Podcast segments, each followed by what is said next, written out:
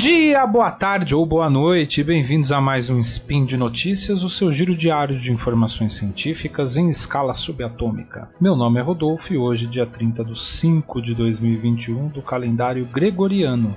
No programa de hoje falaremos sobre ética na pesquisa de inteligência artificial. Som na caixa, DJ. Speed Notícias.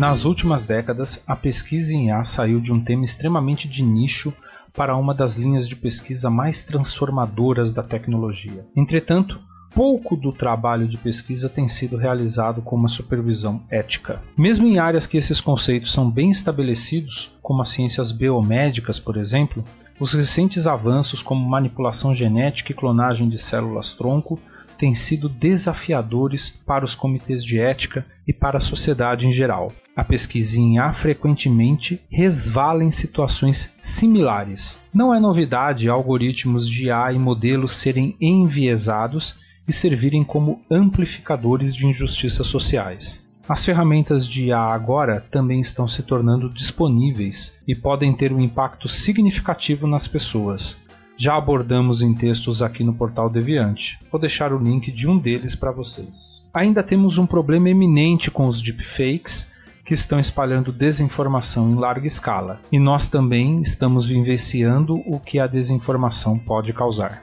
Foi pensando nesse risco que a Partnership on AI organizou um documento com apoio de diversas revistas científicas sobre como gerenciar o risco na pesquisa de inteligência artificial um documento com seis recomendações para uma publicação responsável. As seis recomendações são divididas entre três principais grupos: os pesquisadores, o de liderança de pesquisas e o para journals, revistas e congressos. Apesar de ainda pouco específicas, elas têm a intenção de servir como um guideline para o desenvolvimento ético de pesquisa em IA. Vamos a elas.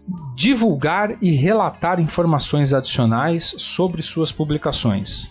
Quanto mais informações forem divulgadas e relatadas, mais clara será a avaliação ética da pesquisa e de suas implicações na sociedade. O documento sugere como ponto de partida um checklist que foi utilizado pelo NeurIPS para avaliar as melhores práticas de desenvolvimento de pesquisa em aprendizado de máquina, cobrindo pontos como reprodutibilidade, transparência, impacto social e ética da pesquisa. Entre outras recomendações estão a clareza das contribuições da pesquisa e buscar antecipar a cadeia de consequências da pesquisa. Sobre a cadeia de consequências da pesquisa citada no primeiro item, ela é basicamente o item 2 inteiro e a base para todas as outras recomendações.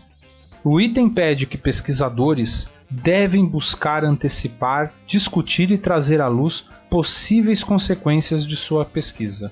Apesar de muito difícil antecipar esse tipo de desdobramento, a publicação orienta que os pesquisadores conduzam conversas durante todo o desenvolvimento da pesquisa e não apenas durante o processo de publicação, promovendo seminários, trazendo áreas externas à pesquisa para coletar outros pontos de vista. As recomendações para líderes de pesquisa e revistas, como citado, são todas com base nessa cadeia de possíveis consequências, sendo rever as potenciais consequências no início da pesquisa, reconhecer pesquisadores que conseguirem identificar ou trazerem à luz consequências de sua pesquisa, expandir a revisão por pares, levando-a em consideração a identificação das consequências e estabelecer uma segunda revisão com base nos riscos identificados. Essas duas últimas mudanças mudam bastante a vida de quem publica.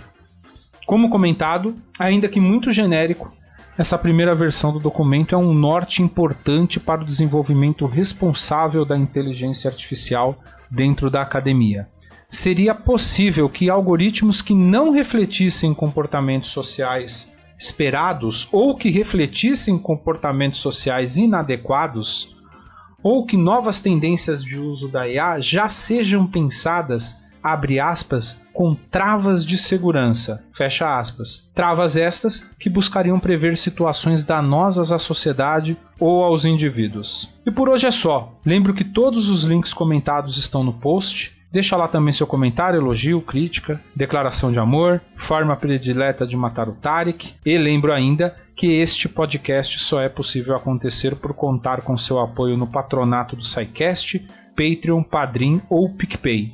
Um grande abraço e lembrem-se que as inteligentes usam máscara, lavam as mãos e não aglomeram em passeatas. Até amanhã.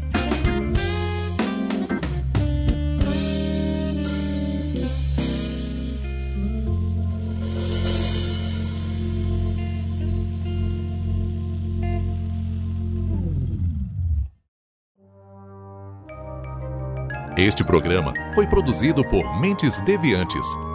deviante.com.br